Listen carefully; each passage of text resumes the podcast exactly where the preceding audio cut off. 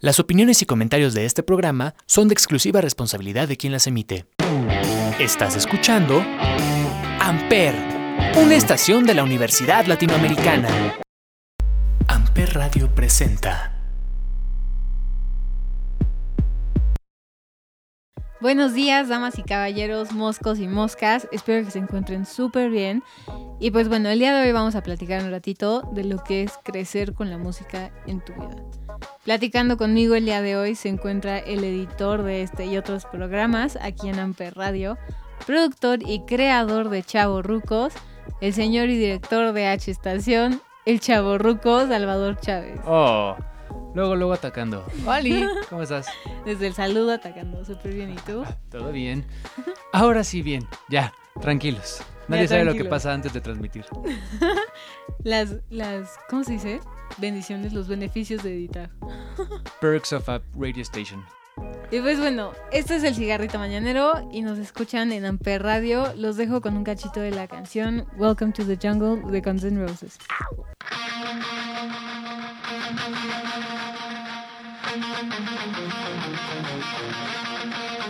Amper.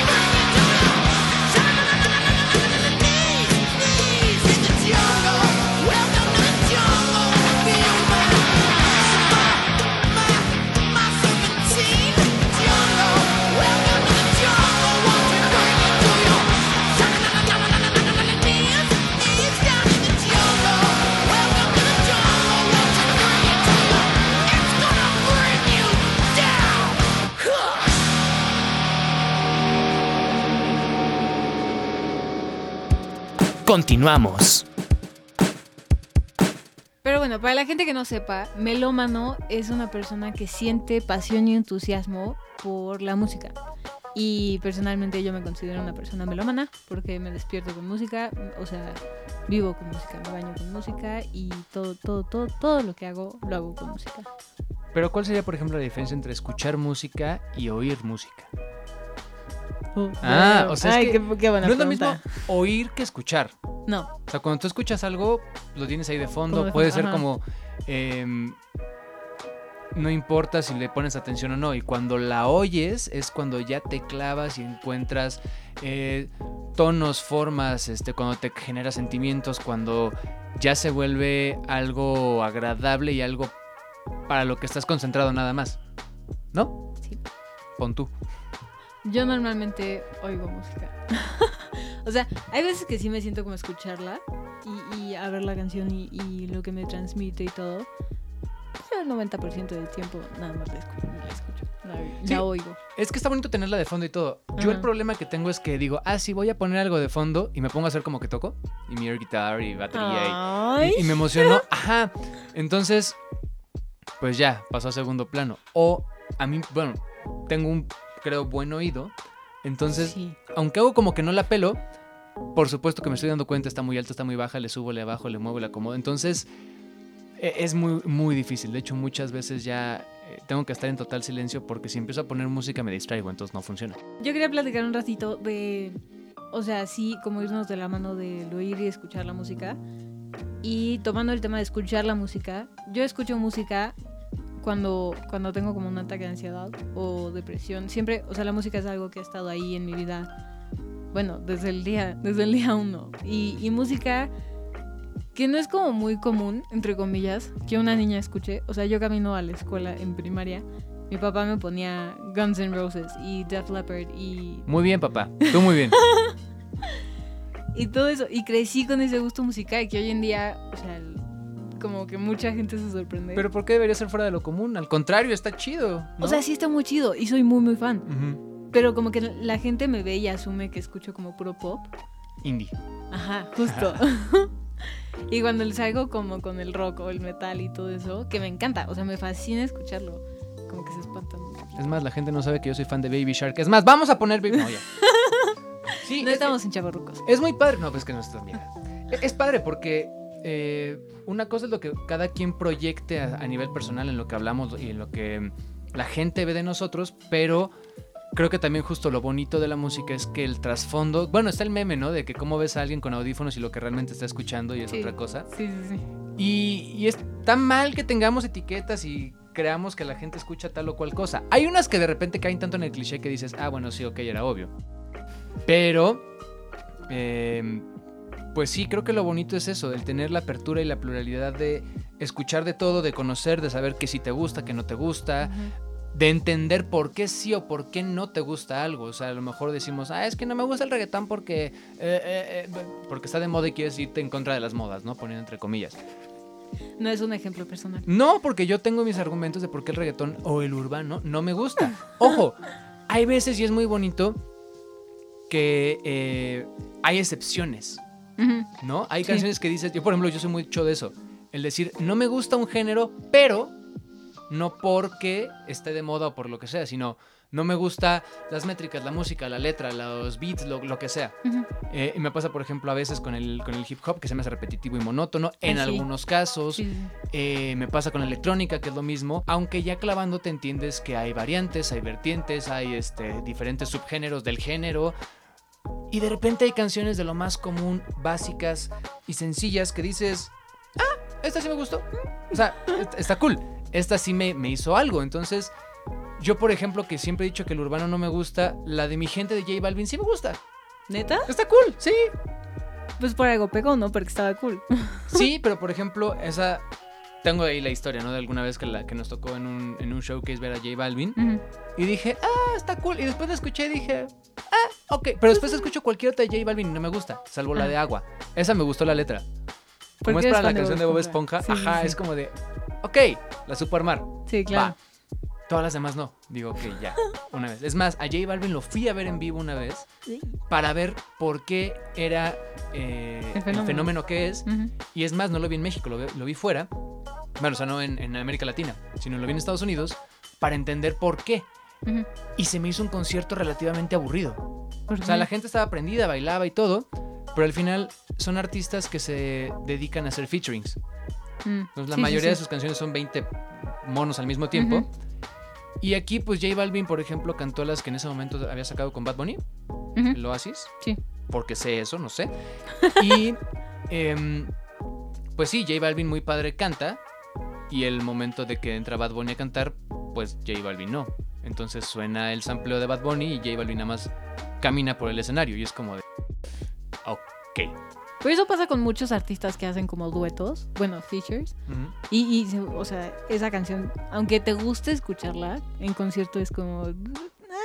Pero también por la expectativa, ¿no? Porque sabes que ahí tiene que entrar, por ejemplo, con Maroon 5, esta de Moves Like Jagger, que dices, ah, es que iba a entrar Cristina Aguilera. No está Cristina Aguilera. Sí. Pero a ver, ahí que es más padre. Que el artista readapte la canción a, por ejemplo, Maroon 5 cante todo, o que pongan el sampleo y pongan la voz de Cristina Aguilera. Yo digo que canten todo. Lo vuelve como más entretenido y te agarra como de sorpresa y todo. O ponen el videito atrás.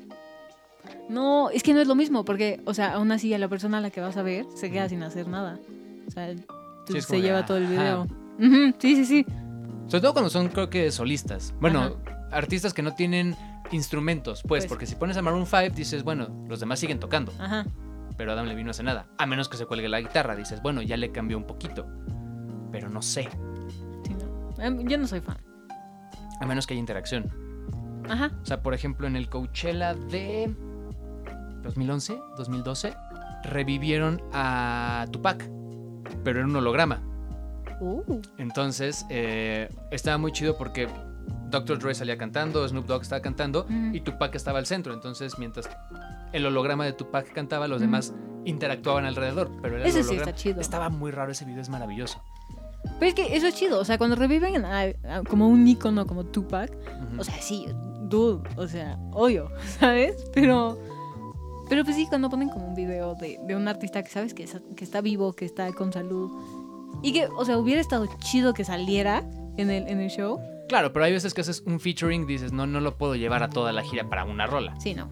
¿no? Sobre todo también depende de la escala de... Ujú, Por ejemplo, este de J Balvin, él trajo a otros reggaetoneros y hace como un mix de reggaetón viejito ujú. y de repente salió Wisin y Yandel. Uh, Y yo sé, ok, esos son de mi época.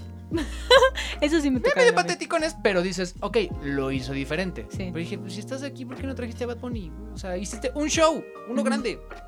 Pero bueno, cada quien sabe sus giras, ¿no? Sí, claro. De hecho, o sea, aunque sean de tu época, Wisin y Yandel me gustan mucho. No, qué horror. Pero bueno, o sea, música que yo. O sea, si te digo, yo escucho música para un ataque de ansiedad, como que esperas que escuche? ¿Qué esperas que te diga que escuche? Es que también depende mucho. Cada quien hace catarsis diferente. Sí, sí, O sea, confirmo. Antes de lo de la ansiedad, por ejemplo, el ejemplo más fácil es el ejercicio. Mm, Y hay veces que cada quien tiene un mood diferente por día sí. al momento de hacer ejercicio. Hay playlists ya de Spotify, de Apple Music que te dicen, este es pop para hacer ejercicio, rock para hacer ejercicio, hip hop". Y hay veces, yo, y a mí me ha pasado que hay veces que digo, eh, hoy voy a correr con hip hop. Y está cool, sobre todo cuando no las conoces. También depende de cómo quieras hacer ejercicio. Cantando o con algo que tú conoces, o armando tú el playlist, o dejando ahora sí que el, que el reproductor te sorprenda. ¿Por qué pongo el ejercicio? Porque también cada quien puede hacer catarsis diferente. Hay quien dice, ¿sabes qué? Estoy muy estresado, tengo ansiedad y todo eso, entonces voy a poner eh, música de cámara o música clásica. ¿Por qué? Porque me da para abajo, me relaja, me tranquiliza. Hay quien pone música de yoga o de meditación, hay quien pone música instrumental, hay quien hace catarsis con death metal. Sí, sí. Y está cool. ¿Por qué? Porque es tanta energía que haces catarsis. Sí. Y hay quien dice, no, prefiero algo mucho más tranquilo. Hay estudios que dicen que la música sinfónica, la música de cámara, puede llegar a ser igual o hasta más eh, encendida, prendida o provocar el mismo tipo de emociones que el metal. Por los crescendos, por los minuendos, o sea, por todo lo que. eh, por todo lo que. mm, eh, los movimientos que tiene y los tiempos y demás. Los tempos y demás. Puede tener hasta el mismo efecto. Entonces también está cool. O sea, es como death metal barroco, ¿sabes? No me sabía esa. Pero, o sea, creo que había escuchado algo así, pero, pero no, no me acordaba como tan a detalle. Pero sí, o sea, justo yo escucho, como por ejemplo en ataques de ansiedad, sí, yo escucho la de Monster de Skillet o la de Hero. Y, o sea, cer- cero que ver con la música clásica. Yo soy happy ponquero. O del rock como noventerillo. Ajá. O sea, cuando estoy así muy estresado pongo este Green Day, Foo Fighters, este no sé, como que de ahí voy brincando y digo, ok, ya, me relajé. Ya, muchas gracias. Ya llegué a mi casa, ya le voy a pagar. Sí, sí, sí. O sea, justo, justo eso iba a decir. O sea, si, si estoy como, como en ese mood, Ujú. Sí las escucho. Y se me hace súper como tranquilizante o entretenido, lo que quieras, como lo quieras ver. Pero cuando ya pasa como ese momento, cuando ya me tranquilizo, me altera mucho. O sea, no, no aguanto escuchar una canción así. Es lo bonito de la música, la escuchas cuando sea. Hay, por ejemplo, un grupo de death metal eh, japonés que ya lo pusieron aquí en Amper, que es Baby Metal. Y tiene la de Give Me Chocolate y es casi súper gutural. Y de repente, neta, parece como intro de anime. Entonces está, está muy cagado. No soy muy fan de todo Está eso. muy divertido. Se nota, se nota que te gusta. ¿Qué te digo? Las Baby Metal. Y bueno, los vamos a dejar un ratito con la canción de Pain de Three Days Grace. Pain without love, pain. I can't get enough pain. I like it rough, cause I'd rather feel pain than nothing at all.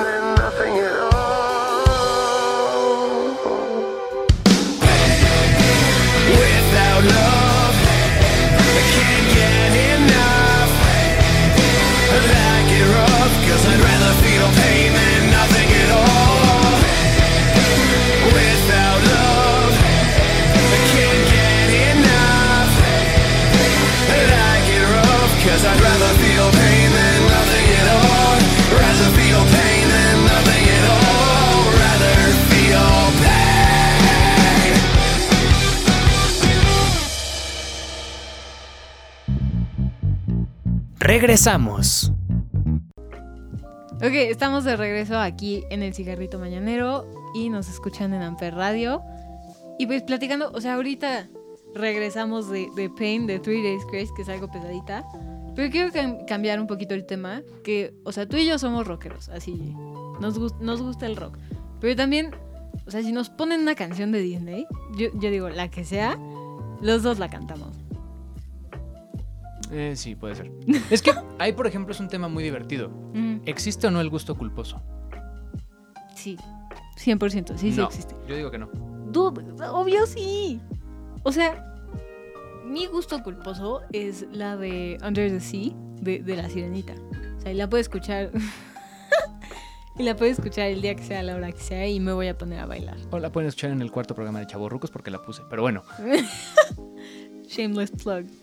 Es que no existe el gusto culposo. Dude, sí. Son canciones que socialmente te dan pena.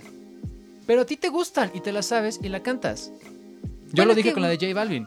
Y si me la pongo, digo, eh, órale va. La gente te va a ver feo por lo que decíamos al principio. Tienen la idea de que escucha, o ya que te conocen, dicen, no, es que ellos nada más escuchan tal. Y como que algo que desentone no va con esta idea. Pero por ejemplo, hay canciones incluso de banda que a mí no me desagradan. A mí sí. Absolutamente todas. Pero eventualmente encontrarás una que dices, ¿por qué me gusta eso? ¿Qué oso? ¡Qué pena! O que la escuchaste en un momento así muy específico y dices, Mm. es que me recuerda a. Entonces, no es un gusto culposo, simplemente te gusta, no tienes por qué sentir culpa. Pues, Sientes repele así como de, ay, Ajá, pero es que es que es banda y es que ne, ne", pero pues, de todos modos la puedes traer en tu playlist. O sea, puedes sentir culpa. Aparte, Under the Sea es mal gusto culposo porque todo el mundo ama Disney. No. Sí. Tengo muchos amigos que, o sea, que nunca han visto una película de Disney y así. O que les choca Pero eso es Disney. también trending del maming. O sea, tienes una maming. edad en la que no, es que ya no me gusta Disney porque soy este un morro de secundaria. Entonces, haces como que no te gusta Disney porque ya te quieres ver cool. Ajá. Pero después llega una edad en la que todo el mundo vuelve a estar en Disney. Te gusta Disney y te encanta Disney y ya. Yo a digo que los súper 20. clavado y es como de, ay, no, es que las corporaciones como Disney. Ay, güey. O sea, Sí. no. Porque vas a tener una novia que te va a llevar a Disneyland y vas a decir, ay, bueno, sí está padre. O sea, Ajá. ¿sabes? Te podré decir que el 95% de la gente es así. Tenemos los ciclos. Tienes Sí. tu época, ya no soy niño y de repente, ay, mira la nueva de Pixar. Da igual, está bien. ¿Te pasó? No. A, A ti mí nunca me dejó de gustó. gustar. a mí tampoco. Pero no dudo que haya gente que sí, o sea, que sí sea del maming y que diga, no, no me gusta Disney. Pero también, o sea, justo hablando de Disney, es que Disney puede ser otro. Es un, es un. Pero hablando de Disney, es un monstruo. O sea, no es el Disney con el que tú y yo crecimos. Digo, hay varios años ahí. Pero, Unos crecimos más pudre. rápido, pues, o sea, con el tiempo. O sea, tú no tenías el VHS donde Paco Colmenero decía, desde Walt Disneylandia, México, presenta No. el castillo de Disney. Sí, no, ese Ajá. no me tocó. Pero pues ahorita es Disney Plus. Pero pues, justo, o sea, ahorita tienen, o sea, todo el mundo tiene acceso a Disney y al Disney que tú conocías y al Disney que yo conocí. O sea, yo justo Y acabo más de ver... atrás. Sí, yo vi La novicia rebelde que nació, bueno, salió en el año en el que nació mi mamá. Sí. O sea, dude, Ujú. La magia de, de que Disney ahorita sea un monstruo. Yo lo primero que vi en Di- bueno, lo segundo que vi en Disney fue. Steamboat Willie. Uy, yo Eh, nunca la he visto. O sea, la, la que ahorita es el intro de mí sí, cantando. sí, sí, sí.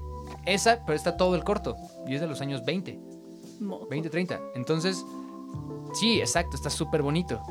El problema es que ahora es tanto contenido que no Sí. sabes qué ver. Y vas jugando entre la nostalgia y, ay, a ver, hace mucho no veo esta película. Ay, jamás vi esta. Ay, no me acuerdo de esta. Ay, mira, hay una segunda parte que nunca vi. Ajá, eso iba a decir. O, ay, mira, esta es nueva. O sea, es- Sí, sí, eso es lo bonito también. Pero ojo, puede pasarte con Disney, con Amazon, con cualquier plataforma, porque justo el contenido se está cargando tanto y tan padre que dices, ok, estoy teniendo un abanico de posibilidades. Es lo mismo que pasa, por ejemplo, regresando a la parte de la música. Ujú. Tú en tu Spotify o en tu Apple Music o en tu lo que uses, pues tienes 500 millones de canciones. Para que escuches tres, ok, va, está cool. Pero creo que también lo bonito de todo esto es ir descubriendo, Sí. el, ir- el ir linkeando, ¿no? El ir relacionando, en decir, a ver, ¿por qué este cuate suena como a este? Que es lo que a mí me gusta mucho hacer y es lo que hago en Chavorrucos. Voy ligando o voy contando un poquito las historias detrás de algunas canciones. Alguna vez, por ejemplo, dimos un hint muy rápido sobre lo que es la avanzada regia y todo lo que el movimiento social que hubo alrededor de ello. Está el movimiento rock en tu idioma, el segunda ola que fue en los 90. eh, en Inglaterra está el Britpop y de eso de dónde viene, pues del New Wave, que viene del punk, que viene de... O sea, el ir hilando todo eso creo que es lo bonito porque te vas construyendo una formación, una cultura musical en el que entiendes qué relación tiene eh, Oasis con Sex Pistols. Entonces ves que es una evolución y es un proceso y por qué Jumbo suena a eh, Blur, ¿no? Está, es padre. Es padre. Y justo ahorita que dijiste como lo de descubrir, siento que si quieres descubrir música, Spotify es la, la mejor como plataforma. Spotify patrocina. No, bueno, o sea, cualquier plataforma de stream. Es que no, no, no, o sea, porque Spotify te metes y te dice, o sea, creé como 36 listas con base en los calzones que tenías ese día, que escuchaste, cómo te sentías, el, lo que hiciste, Qué como miedo. todo eso. Sí, o sea, qué miedo, pero está chido. O sea, si quieres descubrir música nueva, está muy cool. A mí me gusta más Apple Music. Porque, por ejemplo, uno que es mucho también de radio, además de todos los playlists que arman que están muy chidos, hay o tanto playlists curados por artistas y hay programas de radio como estos, pero hechos por artistas. O sea, hubo un tiempo que estaba un programa este, conducido por Lars Ulrich de Metallica. Había, hay ahorita uno con Lady Gaga, con Elton John, con Mark Hoppus de Blink-182. De repente hacen como podcast especiales. Ahorita salió de Bruce Springsteen, eh, donde invitó a Dave Grohl y a de Foo Fighters y a Eddie Vedder de Pearl Jam. O sea, los mismos artistas ahora están haciendo podcast, pero solo los escuchas vía Apple Music. Y ellos mismos recomiendan rolas. Y hacen lo mismo, cuentan la historia y por qué me gusta, por qué no me gusta, de dónde viene. Y creo que también es muy bonito empaparse y decir, ok, si a Metallica le gusta Jack White. ¿por qué? Y a ver, a Jack White, ¿por qué le gusta Tenacious D? No sé, vas jugando y empiezas a jugar un poquito con la parte de hilar las canciones e hilar las historias. Esa parte de Apple Music no me la sabía. Según yo nada más te decía como... Y, y ahorita que lo hice, sí, la neta sí está muy chido. Y cambiaste mi, mi punto de vista. Pero justo, o sea, no me acuerdo en qué plataforma podías escuchar como la música que escuchaba, que escucha Patrick Mahomes antes de cada partido. O sea, cuando calienta, que pone música, Mm, ujú. Puedes escuchar la música que está escuchando mientras lo ves entrenar o ves Puede ser como Pandora o algo así, ¿no? No sé, te digo que Y no es me que también es esa. En América Latina luego estamos muy limitados. En cuanto a plataformas o en cuanto a la conectividad, o también depende del referente que tengamos. O sea, si Ok. tú dices, ¿cuál es la música que escucha el jugador de NFL? Pues es que a NFL no le importa si lo escuchas en México o no. Si ellos Sí, lo no. hacen vía Pandora o vía Shoutcast, dices, bueno, es que eso es para el público de ellos. Sí. Ahorita, por ejemplo, Dame Lillard, que es jugador de básquetbol, tiene sus canciones, tiene su música y tocó en el NBA All-Star de Chicago el año pasado. La gente no lo sabe. Pero uno que le gusta dice, ah, y es que aparte está en Apple Music. Ok, va, sí, jalo. O si el show de Dame Lillard lo patrocina Spotify, bueno, en Spotify está Lo la playlist. ver, pero hay que super buscarle porque está clavada para allá. Hasta por ciertos grupos de raza, edad, eh, posición geográfica y demás. Entonces, vas descubriendo, pero sí luego también cuesta. Justo, o sea, lo- me gusta esa segmentación porque si, si eres como una empresa o tienes como un producto para ese tipo de, de segmentación, está muy, muy chida. Pero si eres como consumidor y quieres, como lo decíamos ahorita, quieres consumir contenido de, de Estados Unidos o de Gran Bretaña o algo, les tienes que super buscar porque está, o sea, está muy cañón. Pero está padre. O sea, sí. Te da un esnovismo padre. Que ahí es esa parte cuando todos estábamos en secundaria prepa de, o sea, es que esta banda no la conoces porque es demasiado independiente. A ti no te tocó MySpace. No. O sea, MySpace era justo eso. Pero mucho más under porque no lo tenías tan accesible. No, lo- no- o sea, no había smartphones. No, tenías llevar- no podías llevarte. Sí. Y entonces era meterte a Ares o a meterte a LimeWire y descargar esas canciones o pedirlas vía el MySpace de la banda, que era una banda de garage donde con una tascama en el centro grababan horrible, pero ah, no, es que yo tengo el demo super secreto de inserte banda. Y así surgieron muchísimas bandas en su momento. Que le podías poner como a tu página, a tu, como, ¿cómo se llama? Sí, es que A era tu como un perfil. pre-Facebook. Ajá. Ajá. Le podías poner música. Eso sí sé. pero es como todo lo que sé de MySpace. Y le podías poner música, pero la- las artistas podían poner su música. Ah. Entonces ¿sí? es donde se ponía chido. Entonces Sí, la gente sí. decía, eh, pues había una canción de Allison Digo, no tiene nada que ver con la música, pero donde hacían la broma de MySpace. es que decir triste es de pronto ver tu MySpace. Y es como de, chale, esa rola no envejeció bien.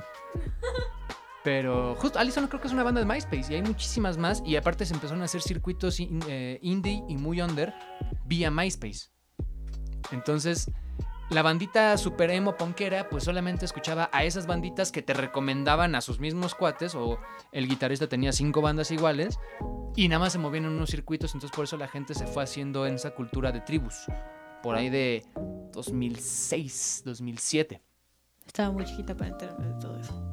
Exacto, pero hubo quienes sí crecimos así, entonces pues ya después llegas y dices, eh, no está tan mal. Pero es que, ¿no te pasa que, o sea, empiezas a escuchar como un tipo de música Sí, obvio.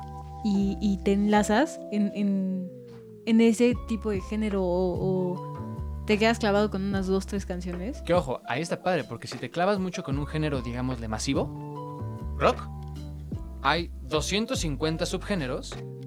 Y eso está padre porque dices, ah, ahora brinqué al indie British New Wave rock. Y ahora me regresé al post-punk, bueno, no sé, puedes ir brincando mucho. O sea, no solo es rock, del rock sale el metal, sale el punk, del punk sale el post-punk y el punk de tres acordes. O sea, vas como jugando con, los, con las ramas y se pone muy divertido.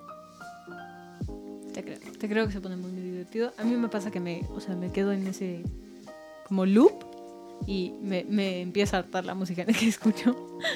Pero bueno, para darle cierre a, a este programa, yo no tengo conclusiones. O sea, no me... no sé qué decir como de conclusión. ¿Tú tienes alguna? Sí, no existe el gusto culposo. Ok.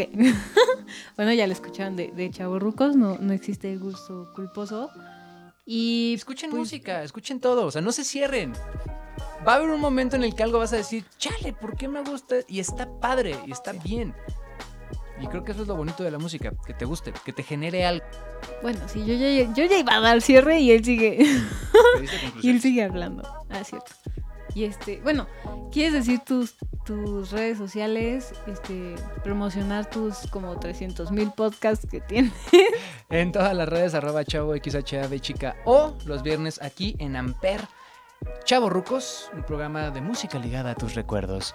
Y cada 15 días, los miércoles, también en todas las plataformas, Chelauer, que es un programa de, por y para cervezas.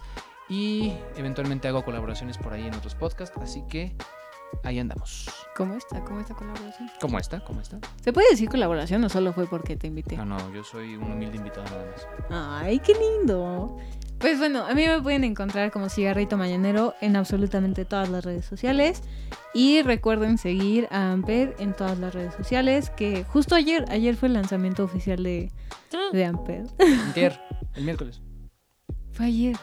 Ayer fue miércoles, hoy es jueves. Ay, Dios. Sí, está en la página de Facebook de, de Amper. eh, ahí lo pueden ver. Ahí salimos este, muy emocionados, muy contentos. Y, y para mí es un gusto y un privilegio poder eh, ser parte de este gran proyecto. Con grandes talentos como tú, pues. Y todos los demás que están aquí incluidos. Pues yo no me consideraría un gran talento, pero nos escuchamos, nos vemos el próximo viernes. Chao. Amper es una estación de la Universidad Latinoamericana. Amper Radio presentó